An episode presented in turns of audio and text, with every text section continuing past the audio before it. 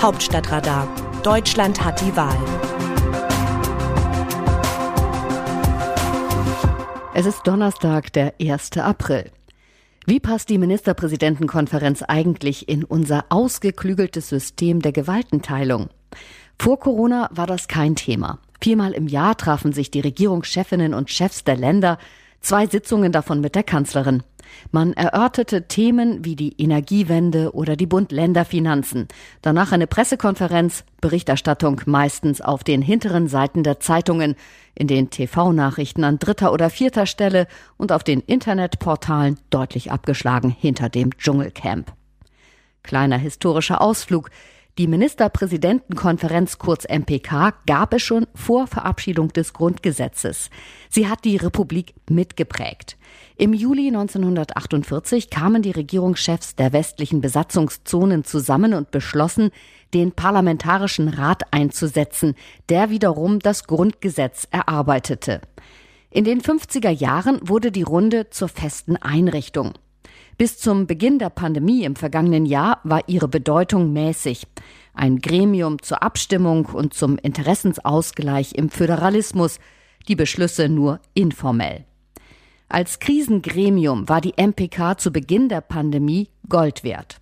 Bund und Länder verständigten sich auf den nationalen Lockdown, einheitlich und nachvollziehbar von Kiel bis Oberammergau.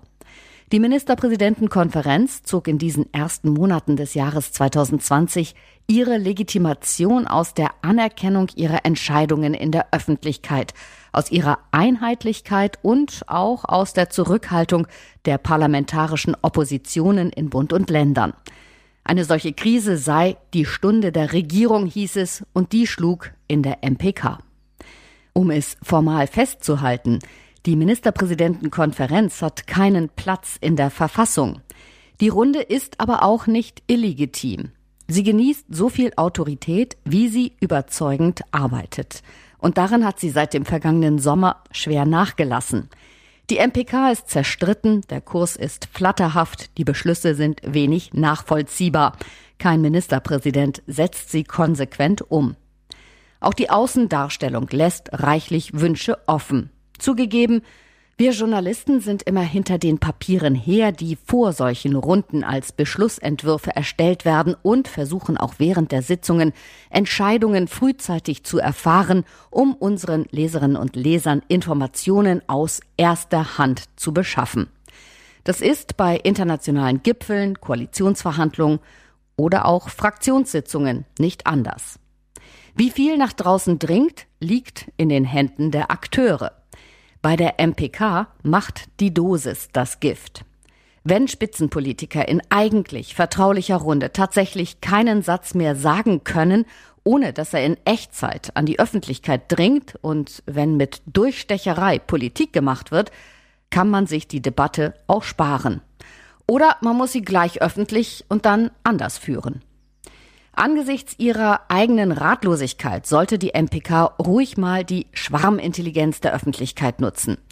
Hätte man zum Beispiel die Entscheidung zur Osterruhe vorher offen diskutiert, wäre es nicht zu dem falschen Beschluss gekommen. Die MPK in Corona-Zeiten steht unter verschärfter Beobachtung, weil das Interesse der Bürgerinnen und Bürger enorm ist. Ob die eigenen Kinder in der kommenden Woche zur Schule gehen oder nicht, bewegt mehr Menschen als die Frage, wie sich Bund und Länder die Kosten für das Staatswesen teilen. Nun will die Union durchsetzen, dass die MPK wieder physisch tagt. Die Teilnahme an den Bildschirmen führte dazu, dass in den Staatskanzleien insgesamt rund 60 Mitarbeiterinnen und Mitarbeiter zuhören konnten. Hinzu kam die Übertragung in die Bundesministerien. Im Kanzleramt ist reichlich Platz. Man wird die MPK unter den Hygienebestimmungen der Pandemie organisieren können. Nach der verheerenden Vorstellung vom 22. März haben die Regierungschefs noch einen Schuss frei, ihre Autorität durch klare, nachvollziehbare Beschlüsse, an die sich dann auch alle halten, zurückzugewinnen. Ansonsten hat sich das Gremium für das Krisenmanagement der Pandemie überlebt. Aus dem Wörterbuch Politsprech Deutsch. Journalistisch war es okay. Armin Laschet in der Sendung Markus Lanz über das Interview der Kanzlerin bei Anne Will. Die Botschaft dieses kurzen Satzes liegt darin, was Laschet alles nicht sagt. Er hätte in diesem Moment ausholen können und sich darüber beklagen, dass die Kanzlerin auf Kosten ihrer eigenen Partei regiert und dass sie den neuen CDU-Chef in den Senkel stellt. Macht er aber nicht. Sein Kalkül? Seine Chancen, Kanzlerkandidat der Union zu werden und auch in der Öffentlichkeit an Anerkennung zu gewinnen, sind größer, wenn er es nicht auf einen offenen Konflikt mit Angela Merkel ankommen lässt.